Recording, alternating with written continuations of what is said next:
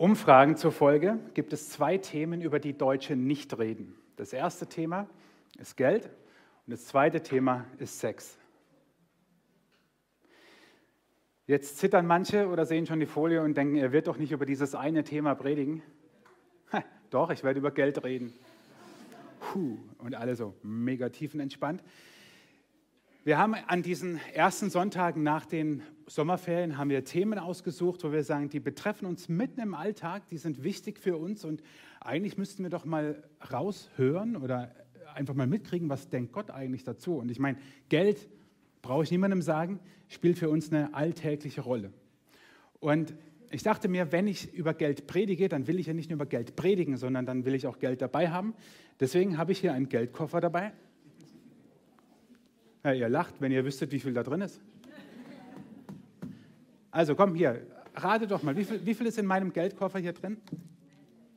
Eine Million? Oh, klar. Ein Euro? Eine Million? Also ein Cent. Mein, wie geht das Scheiß auf? Ich habe es vorhin noch extra mehrfach geguckt. Okay, ich verrate es euch, wie viel ich drin habe. Es ist ohne Witz eine halbe Million. Also eine halbe Million Euro. Nicht Cent, nicht keine Ahnung, welche Währung heute nichts mehr wert ist, aber es ist eine halbe Million Euro. Ah, scheiße, geschreddert. Und schon ist der Zauber von Geld wieder verflogen. Aber hier drin ist eine halbe Million Euro. Ob ihr es glaubt oder nicht, so sieht eine halbe Million aus, wenn sie geschreddert ist. Bitte nicht nachmachen.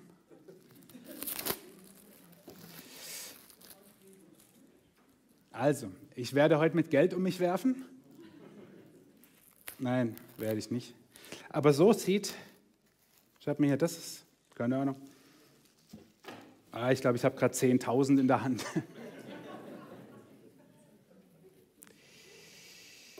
Tja, kurz mal 10.000 verbraten. Ha? Wir wollen uns heute anschauen, was sagt die Bibel eigentlich über Geld und wie sollen wir mit Geld umgehen. Will jemand? Ja? Hier, komm. Ich habe doch gesagt, ich schmeiße heute mein Geld um mich. Jemand? Ah, okay. Wenn wir das machen, wollen wir von Jesus lernen. Und ich gebe euch heute ein Zitat mit von Dallas Willard. Dallas Willard ist vor neun Jahren gestorben. Er war ein großartiger Philosoph und Schriftsteller und er hat Folgendes über Jesus gesagt. Denn wir werden heute einen Bibelabschnitt aus dem Neuen Testament uns anschauen, wo Jesus ganz viel über Geld sagt. Und Dallas Willard sagt Folgendes. Wenn wir Jesus so sehen, wie er ist, müssen wir uns entweder von ihm abwenden oder ihn anbeten, ohne uns dafür zu schämen. Das sollten wir im Kopf behalten, Kraft des christlichen Glaubens wirklich verstehen wollen. Entweder wir wenden uns von Jesus ab und sagen, ey, was der zum Thema Geld, heute haben wir dieses Thema, zum Thema Geld sagt, ist mir egal, ist mir zu hart, ist mir zu weich, keine Ahnung was. Ich wende mich von Jesus ab. Oder wir sagen, ich bete ihn an im Sinne von, er, hat das Sagen über mein Leben. Er sitzt auf dem Thron, er ist der Regisseur sozusagen. Das heißt, wenn ich jemanden anbete oder wenn ich etwas anbete, ist nichts anderes, als dass es diesen Stellenwert in meinem Leben hat. Ihr habt heute Morgen eine dieser beiden Möglichkeiten. Wahrscheinlich werdet ihr euch erst danach entscheiden, nach der Predigt, für was. Denn was Jesus sagt, ist herausfordernd. Aber ich finde, Dallas Willard hat recht. Entweder wir wenden uns von Jesus ab und sagen, das ist, ist mir zu krass, oder wir beten ihn an und nehmen das, was er zum Thema Geld sagt, als etwas, was für unser Leben heute noch Relevanz besitzt. Und deswegen wollen wir heute eigentlich nichts anderes machen, als von Jesus lernen, wie man richtig lebt. Es gibt so viele Lebensratgeber heutzutage, aber es gibt nur einen wirklich wahren und das ist Jesus. Weil ich glaube, dass er zu viel mehr Themen, die uns heute betreffen, im 21. Jahrhundert, vor 2000 Jahren gesagt hat, als wir meinen. Wir denken oft, die Bibel ist so alt und Jesus, ja, das war halt damals andere Kultur von wegen. Wir werden dem heute auf die Spur gehen anhand von Geld. Aber ich möchte, bevor wir in diesen Bibeltext einsteigen, drei Aussagen treffen bzw. Erklärungen machen, dass wir verstehen, was Jesus sagt. Das erste ist, in Jesus ist die Fülle Gottes. Jesus vergleicht sich, das lesen wir in der Bibel, nicht nur mit Gott, er identifiziert sich als Gott. Er spricht immer wieder, dass der Vater im Himmel und er der Sohn ist. Das bedeutet, wenn wir Jesus anschauen, was er gesagt hat, schauen wir Gott an. Viele Menschen fragen sich heute, wer ist Gott? Du kannst heute über Gott reden in unserer Gesellschaft, aber sobald du Jesus ins Spiel bringst, scheiden sich die Geister. Viele reden über Gott und können nicht sagen, wer ist Gott, wie ist Gott. Der einzig wahre Gott hat gesagt, pass auf, ich werde einfach Mensch, nämlich Jesus, und der ist auch Gott, und dort werdet ihr sehen, wie und wer Gott ist. In Jesus ist die ganze göttliche Fülle, nicht nur ein bisschen, sondern alles. Das Zweite ist, Jesus redet immer wieder vom sogenannten Reich Gottes oder vom Himmelreich. Auch in dem Text gleich kommt es vor. Himmelreich, Reich Gottes, das meint das Gleiche und heißt nichts anderes als, dass es dort, wo Gottes Wille zur Geltung kommt. That's it, so einfach. Dort, wo Menschen so leben, wie Gott es möchte, Dort ist Gottes Reich, Gottes Himmelreich, so wie Jesus es nennt. Und es ist nicht abstrakt, sondern es ist mitten hier und heute im 21. Jahrhundert. Was wir verlernt haben, ist zu unterscheiden, was Information und was Weisheit ist. Das können wir nicht mehr. Wir gehen ins Internet auf irgendeine x-beliebige Seite und nehmen das, was dort steht, für bare Münze. Und wir können nicht mehr unterscheiden, ob das, was dort steht, ob das jetzt für uns gut ist oder schlecht ist, ob das wahr oder ob das falsch ist. Am einfachsten merken wir das anhand der Werbeindustrie. Wenn ihr online schaut oder wenn ihr Fernseh schaut und uns kommt ein, Werbeclip, da wird einem ja alles Mögliche vorgegaukelt. Ich frage mich bis heute, warum ausgerechnet eine Butter mir sagen soll, du darfst so bleiben, wie du bist. Das erschließt sich mir bis heute 0,0. Also überlegt mal, dieser tiefe Satz, wirklich, jetzt mal ganz im Ernst, dieser tiefe Satz, du darfst so bleiben, wie du bist. Abgesehen davon, dass er Nonsens ist, aber er ist trotzdem ein tiefer Satz, weil er betrifft deine ganze Identität, dein ganzes Wesen, dein ganzes Sein. Du darfst so bleiben, wie du bist. Und wer sagt es dir? Ein Pfund Butter. Also ich denke mir, wie doof muss man eigentlich sein, um das zu glauben? Also ich weiß, gibt es die Werbung noch, ich weiß es nicht, aber war ja mal eine Zeit lang so in, darfst so bleiben, wie du bist. Und wir glauben das auch noch. Also ihr natürlich nicht, ihr seid nicht drauf reingefallen. Aber es gibt Menschen in unserer Gesellschaft, habe ich mir sagen lassen, die fallen auf diese Tricks der Werbeindustrie herein und schmieren sich extra nochmal doppelt so viel Butter aufs Brot, damit sie auf jeden Fall so bleiben, wie sie sind und nicht merken, dass sie sich doch irgendwie verändern. Wir haben verlernt zu unterscheiden, was ist Information und was ist Weisheit. Das, was die Butter uns hervorgaukelt, ist maximal Information, wenn überhaupt. Eher nicht, aber egal, aber es ist definitiv keine Weisheit.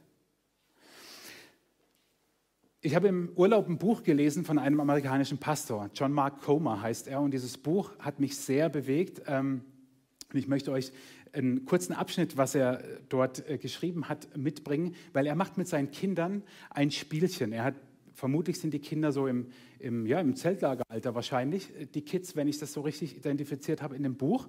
Und er macht mit ihnen immer ein Spiel.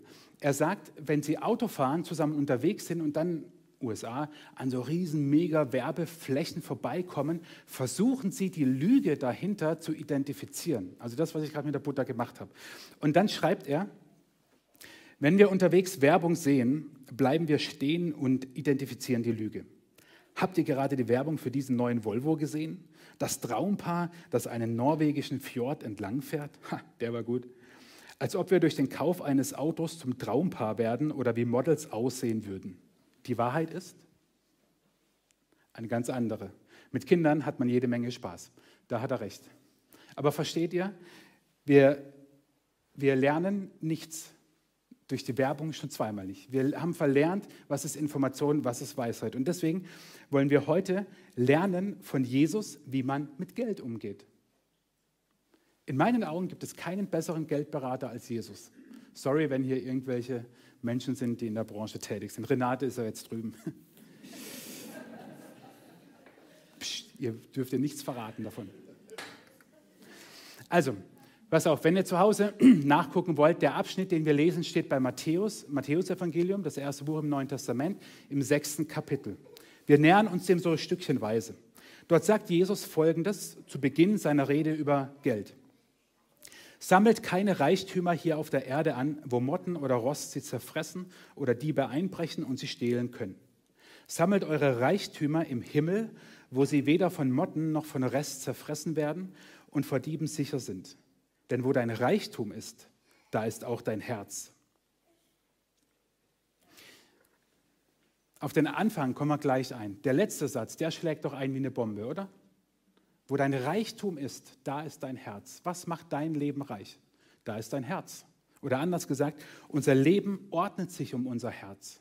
Und wo unser Reichtum ist, ist unser Herz und darum dreht sich unser Leben ob dein Reichtum, das, worum es sich dreht, deine Familie ist, ob es Geld ist, ob es die Kirchengemeinde ist, ob es dein Job ist, egal was, Verein, dort, wo dein Reichtum ist, wo du alles investierst, nicht nur finanziell, auch von deiner Zeit, von deiner Kraft, von deiner Brainpower, alles, dort ist dein Reichtum. Und um diesen Reichtum ordnet sich dein Leben, weil unser Herz immer dort ist, wo, wo, wo, oder dorthin will, wo das Wichtigste in unserem Leben ist.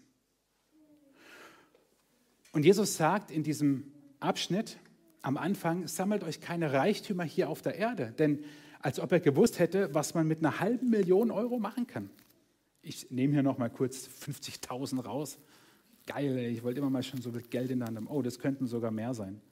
Ich glaube, das sind 100.000. Und Jesus sagt, hey, das ist Geld. Wisst ihr, das, das ist Geld. Das ist das, was unser Leben so oft bestimmt. Das ist nicht mehr als Papier. Ich habe vorhin mit Renate drüber gesprochen. Also Renate arbeitet hier bei einem, oh, ich darf keine Werbung machen wahrscheinlich, egal, bei der Volksbank. Und, ähm, und dann hat sie gesagt, für sie ist es noch krasser. Ich habe zu ihr gesagt, das ist so eigentlich krass, Geld ist einfach nur Papier, mehr ist es nicht. Und sie sagt, ja stimmt, und für sie sind es nur Zahlen. Weil sie hockt am Rechner und schiebt die Millionen hin und her. Und ich sage, geil, das will ich auch mal machen. Aber versteht ihr, das, das übt Macht über uns aus. Das dieses Geld. Und wie? Ich sage euch eines.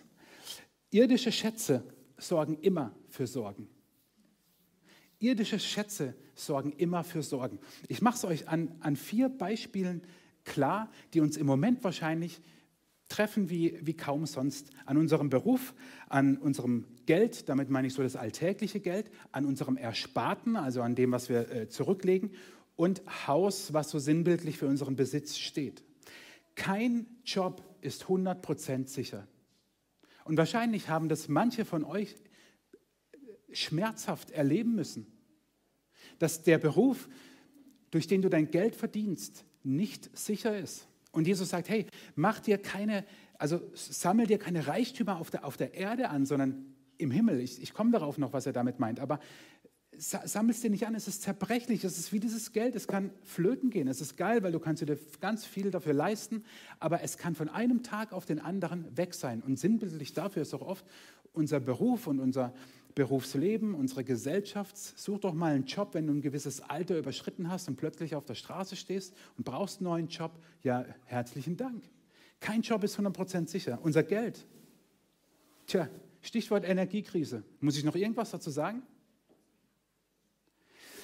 was Jesus uns seit 2000 Jahren, ich will nicht sagen verzweifelt, weil ich weiß nicht, ob er verzweifelt ist, ich glaube nicht, dass er verzweifelt ist, was er uns aber seit 2000 Jahren beibringen will, ist, dass wir mit Geld so umgehen, dass wir nicht abhängig sind davon.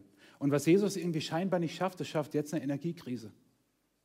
Viele von uns wissen nicht, wie sie über die Runden kommen. Und ich habe Menschen, die mir das schon vorgerechnet haben und gesagt haben, ich rede nicht aus der Theorie. Mich betrifft es auch. Ich kann sagen, ich habe einen relativ guten Job und dafür bin ich dankbar. Aber kein Job ist sicher. Auch die Kirche streicht Stellen. Da ich aber im Bezirkskirchenrat bin, werde ich mich dafür einsetzen, dass diese Stelle nicht gestrichen wird. Also, das ist auch nicht bombensicher. Aber ich muss, glaube ich, nicht viel sagen zur Energiekrise. Auch uns als Kirchengemeinde ähm, ist die Frage mit dem, mit, der, mit dem ganzen ähm, Öl und Gas und Strom und Wasser. Ne, betrifft uns ja genauso unsere Gebäude, die wir haben. Ja, und jetzt? Eigentlich wissen wir oft schon lange, ich muss manchmal schmunzeln über die Maßnahmen, die jetzt ertroffen, also schmunzeln ist eigentlich falsch, ich hau mir den Kopf, dass Gebäude nachts nicht, nicht mehr beleuchtet werden. Denke ich mir, hey wow, und ihr denkt jetzt, das ist die Erfindung des Jahrhunderts oder was? Also kein Mensch braucht beleuchtete Gebäude außen nachts, außer Betrunkene vielleicht, die gerade aus der Kneipe kommen. Aber ansonsten braucht doch keiner irgendein beleuchtetes Gebäude nachts. Kein Mensch. Aber was wir da seit Jahren, seit Jahrzehnten an Geld rausballern für sowas, ja, jetzt merken wir plötzlich, wo es uns ganz persönlich betrifft, wie schlecht es eigentlich ist. Tja, und unser Erspartes muss dann halt angekratzt werden. Das, was wir zurückgelegt haben, vielleicht für die Kinder, für die Ausbildung, für den Führerschein, fürs Haus irgendwann mal, für den Ruhestand, um eine weitere Absicherung im Alter zu haben, was auch immer, muss jetzt angekratzt werden, weil uns diese Energiekrise so hart trifft. Das ist Realität. Und wieder merken wir, wie uns das Geld eigentlich, eigentlich zerbröselt und wie dumm das eigentlich ist, sich auf dieses Geld zu verlassen. Wer macht hier eigentlich Zauber nachher? Also, ich mach's. Und das Letzte, unser Haus, unser Besitz. Beim Haus merken wir, da ist immer irgendwas zu tun. Also wer, wer ein eigenes Haus hat, weiß es.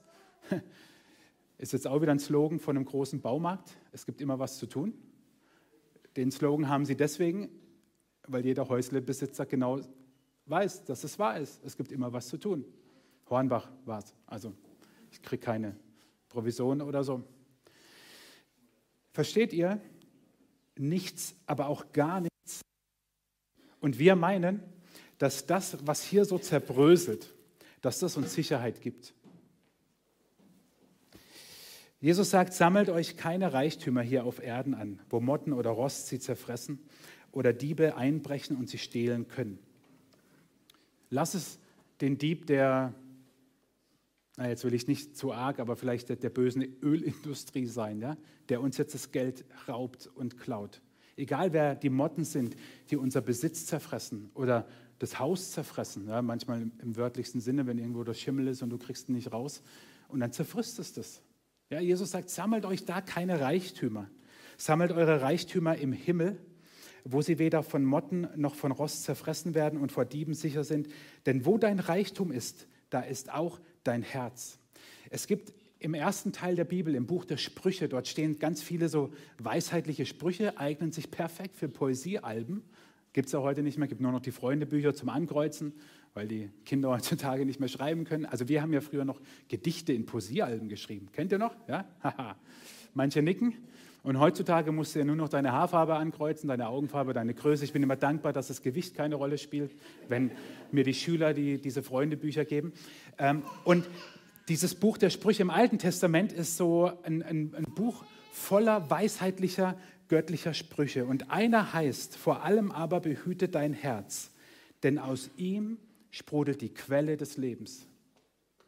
Und das wird doch ganz praktisch. In dem Moment, wo sich unser Herz um diesen, dieses Geld, um, um Reichtum, um Besitz dreht, und wir jetzt merken durch die Energiekrise, wie es uns im wahrsten Sinne zerbröselt, macht es was mit unserem Leben. Also keiner geht hin und sagt, cool, ich weiß nicht, wie ich über den Winter komme. Mega, lass uns feiern. Die Leute werden schlecht gelaunt, deprimiert zurecht, machen sich Sorgen, werden krank.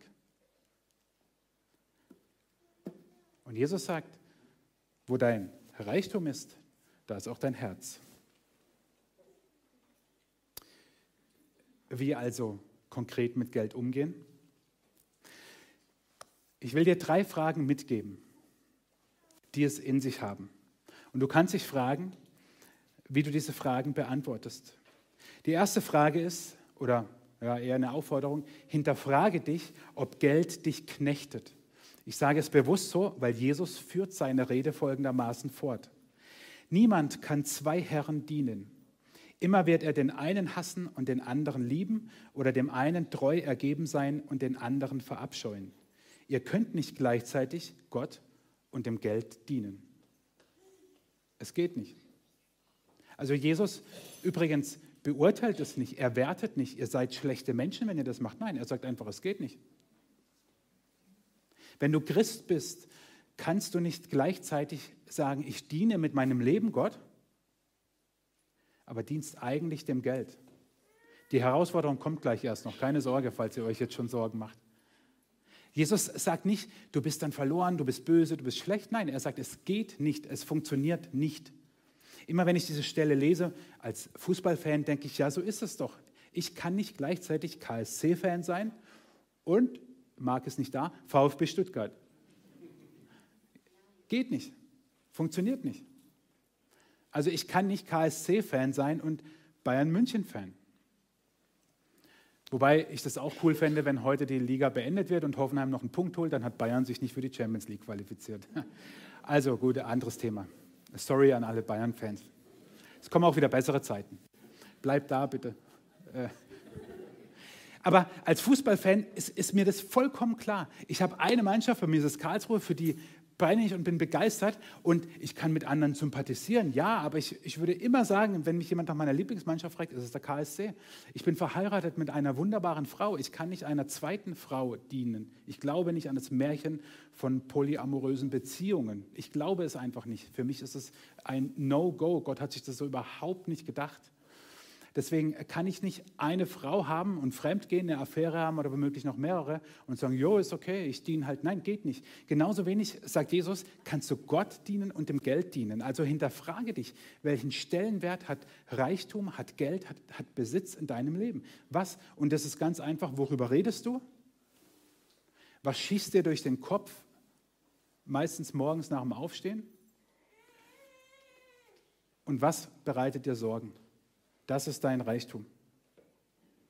Zweite Frage ist, ist Geld deine Sicherheit? Jesus führt seine Rede weiter und sagt, schaut die Vögel an. Sie müssen weder säen noch ernten noch Vorräte ansammeln, denn euer himmlischer Vater sorgt für sie. Und ihr seid doch ihm und ihr seid ihm doch viel wichtiger als sie. Können all eure Sorgen euer Leben auch nur um einen einzigen Augenblick verlängern? Nein. Ich finde, und wenn dann mal jemand sagt, Jesus, das ist irgendwie 2000 Jahre alt und heute spielt es keine Rolle mehr, sage ich, lies, lies einfach nur diesen, diesen Satz. Wer von euch hat es geschafft, seinem Leben Qualität zu geben, indem er sich Sorgen macht? Den würde ich bitten, nach dem Gottesdienst zu mir zu kommen, mir das zu sagen, weil ich mache mir manchmal Sorgen über verschiedene Dinge. Und fände es total cool, wenn ich das dann ummünzen könnte, dass mein Leben dadurch Qualität gewinnt. Weil bei mir ist es so, dass es das Gegenteil ist. In dem Moment, wo ich mir Sorgen mache, richte ich den Blick auf mich, auf meine Missstände, auf das, was nicht so ist, wie ich mir das vorstelle. Ich fühle mich irgendwie so ein bisschen komisch, geht alles runter und ach ja, lachen, das habe ich auch mal irgendwann und so. Und man merkt das an der Körperhaltung, man merkt das am Gesichtsausdruck, man merkt das, wie man mit seinen liebsten Menschen, die Familie, wie man mit ihnen umgeht, wenn Sorgen einen bedrücken und so weiter. Also wenn einer von euch das schafft, was Jesus sagt, das geht nicht, dann sagt es mir bitte. Ist Geld deine Sicherheit? Ist Geld das, was, wenn du Sorgen hast, dir Sicherheit gibt? Und du sagst, naja, wenigstens habe ich auf meinem Konto Konfetti. Und wenigstens habe ich da was, klar, das zerbröselt, das ist eigentlich nur Papier, aber, aber ich hab's. Wie lange das hält, weiß ich nicht, aber ich hab's. Wenn es deine Sicherheit ist, stell dir diese Frage. Und die dritte Frage ist, was hast du von deinem Geld, wenn du tot bist? Autsch. Wie macht man sich keine Freunde am Sonntagmorgen mit dieser Frage? Was hast du von deinem Geld, wenn du tot bist? Was ist die Lösung dafür? Ich gebe dir einen Vorschlag, und zwar diesen hier. Sorge für dich und deine Familie im Nötigsten, aber investiere zu Lebzeiten in das, was deinen Tod überdauert. Uiuiui. Ich sehe schon manche Herzen höher schlagen. Vielleicht wird der eine jetzt leicht wütend oder aggressiv. Wie kann der da vorne nur? Will der, dass man keinen Spaß hat im Leben? Nee, überhaupt nicht. Gar nicht. Ich hatte jetzt im Sommer eine längere Auszeit. Wir waren in Dänemark. Wir haben es genossen. Und es ist gut so. Das sind Momente, die sein dürfen. Sorge für dich und deine Familie im Nötigsten, aber investiere zu Lebzeiten in das, was deinen Tod überdauert. Was machst du mit deinem Geld, wenn du einmal tot bist? Und da du nicht weißt, wann du tot bist, wäre es gut, jetzt schon dafür zu sorgen, dass mit deinem Geld etwas Gutes geschieht. Natürlich kannst du das ganze Geld ausgeben hier auf der Erde und sagen, ich nehme nichts mit nach dem Tod. Logisch, kannst du machen. Ob es die beste Art ist, wage ich zu bezweifeln. Jesus sagt nicht, du darfst nicht reich sein, du darfst kein Geld haben. Als Christ musst du arm sein.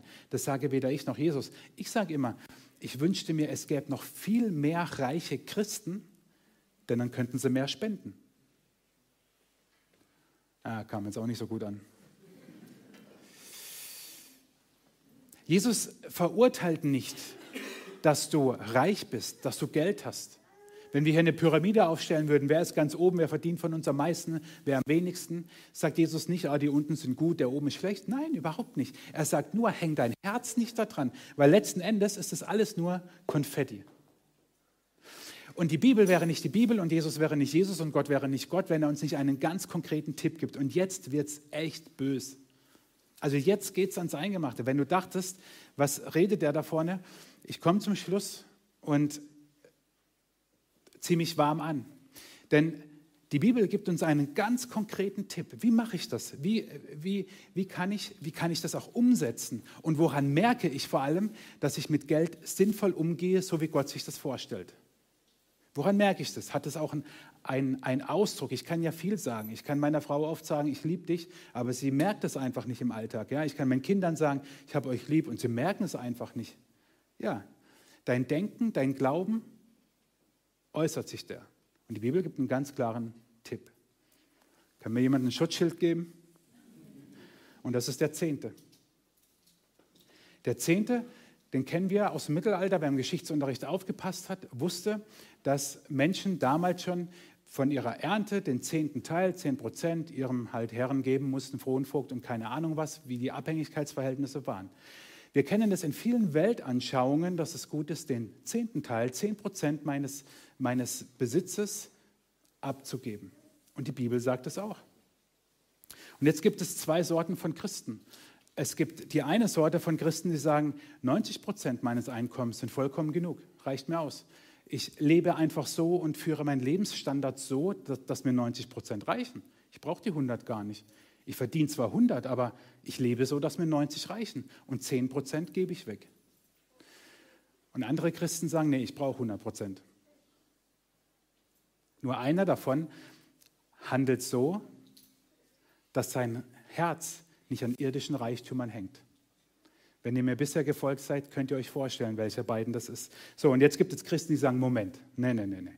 Der Zehnte, das ist doch etwas, was im Alten Testament steht, im ersten Teil der Bibel, was das jüdische Volk betrifft. Das sind doch Regeln des Alten Testamentes, das betrifft uns im Neuen Testament nicht. Dann sage ich erstens, herzlichen Glückwunsch, was machst du mit den zehn Geboten?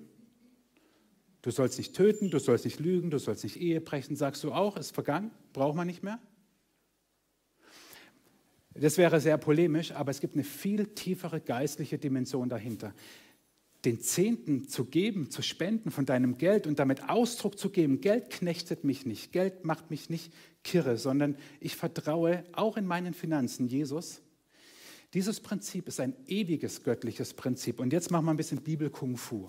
Tut mir leid, da müsst ihr jetzt fünf Minuten durch. Wir reisen nämlich zurück in eine Zeit viele tausend Jahre vor uns und wichtig, tausend Jahre bevor, tausende Jahre bevor Jesus geboren wurde. Da gibt es in der Bibel eine Begebenheit, im ersten Buch Mose wird sie beschrieben, dass Abraham, Vater Abraham und so kennen wir, ne? Abraham, der als Urvater des Glaubens des Volkes Gottes, der Juden gilt, dass Abraham unterwegs war und plötzlich begegnete ihm jemand. Melchisedek heißt der gute Mensch. Und Melchisedek war König von Salem. Und dieser Mensch, dieser König, der taucht plötzlich auf. Man weiß nicht, man, man kennt seine Geschichte nicht. Plötzlich ist er da. So, und dann, ich nehme euch rein, wir lesen nur die paar Verse von dieser Begegnung. Mehr steht auch nicht in der Bibel darüber. Melchisedek, der König von Salem und ein Priester des höchsten Gottes, brachte ihm, Abraham, Brot und Wein. Brot und Wein. Mensch, Christen wissen doch Brot und Wein, was hat nochmal Brot und Wein mit dem Christsein zu tun? Brot und Wein, Brot und Wein, Abendmahl. Hm. Melchisedek segnete Abraham mit dem folgenden Segen. Gesegnet sei Abraham durch den höchsten Gott, den Schöpfer des Himmels und der Erde. Und gepriesen sei der höchste Gott, der dir deine Feinde in die Hände gegeben hat. Da gab Abraham Melchisedek ein Zehntel von allem, was er zurückerobert hatte. Und um es jetzt nicht vollends kompliziert und wirr und kirre zu machen, sage ich nur eines. Dieser Melchisedek wird im Neuen Testament, später im Hebräerbrief und schon in den Psalmen, Gebeten des ersten Teils der Bibel mit Jesus identifiziert. Das ist crazy für Kopf, für unser Gehirn kommt da nicht mit, weil Jesus war ja noch gar nicht auf der Erde. Allerdings lesen wir in der Bibel, dass Jesus schon immer existiert hat. Okay, wird nicht besser mit crazy und so. Aber was passiert hier? Also letzten Endes begegnet hier Abraham Jesus. Okay, jetzt denkt ihr, der hat vollends einen an der Waffel. Aber das ist, wenn wir in der Bibel lesen, das, was wir mit menschlichem Verstand nicht immer fassen können. Aber hier merken wir, dass den Zehnten zu geben, ist keine Regel des alten Bundes, des jüdischen Volkes, der Gesetze der fünf Bücher Mose, sondern der Zehnte ist ein ewiges und göttliches Prinzip. Wenn du heute Morgen hier bist und sagst, ich bin eh kein Christ, herzlichen Beileid. Vielleicht denkst du dann, ja gut, da kann ich mich jetzt aus der Nummer rausziehen und so, das gilt für mich nicht. Haha, so schnell kommst du mir nicht davon. Wenn du heute Morgen aber Christ bist, dann sage ich dir, das mit dem Zehnten gilt heute immer noch. Es ist keine Pflicht. Es ist Ausdruck davon, ob du dem vertraust, was Jesus sagt und ob du den Segen empfängst, den Gott bereithält. Denn Jesus, er endet, und damit komme ich auch zum Ende, seine Rede über Geld folgendermaßen.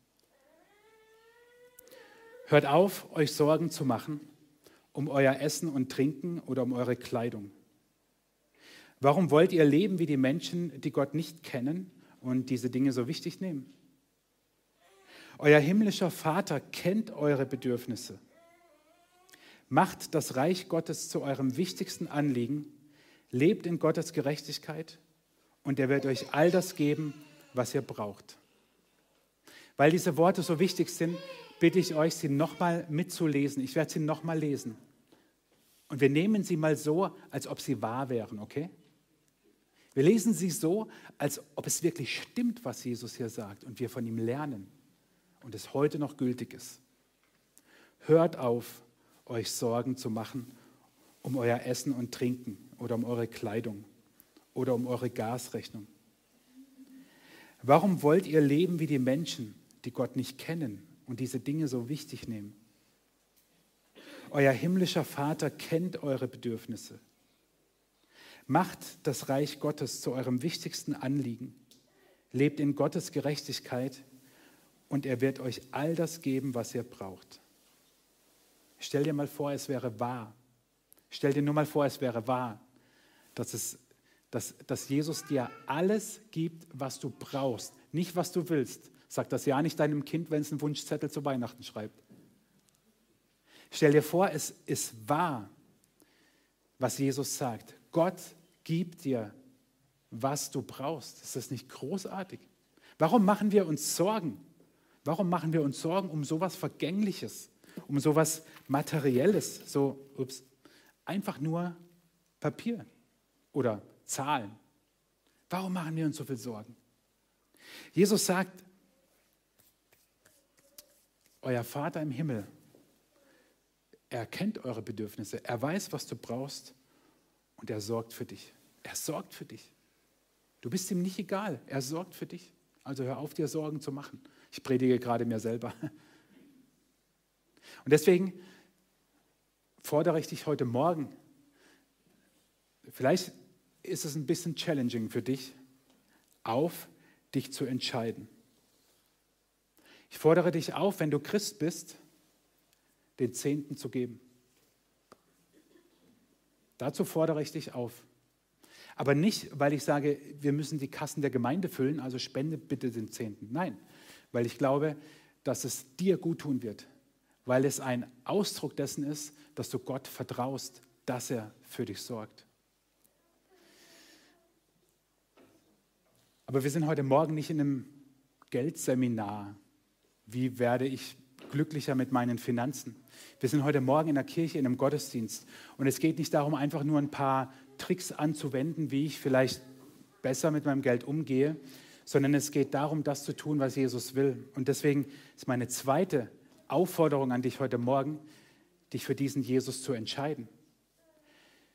Wenn du das in deinem Leben noch nie getan hast, es wird dir nicht viel bringen, jetzt einfach so ein bisschen aufs Geld zu gucken und zu sagen, okay, ich will nicht, dass mein Herz, mein, mein, mein, mein, mein Schatz, mein Innerstes, dass das Geld ist und sich alles ums Geld dreht. Ja, warum soll sich dann drehen? Ganz schnell wird dieser Platz wieder von etwas anderem besetzt.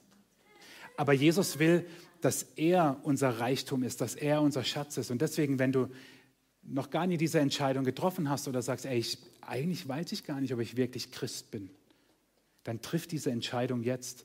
Denn Christsein hat nichts mit Religion zu tun, sondern ist eine Beziehung, seine Hingabe an diesen Jesus, der für mich starb. Deswegen sind überall in Kirchen Kreuze, weil Jesus für mich starb, für meine Schuld, für dich genauso wie für mich.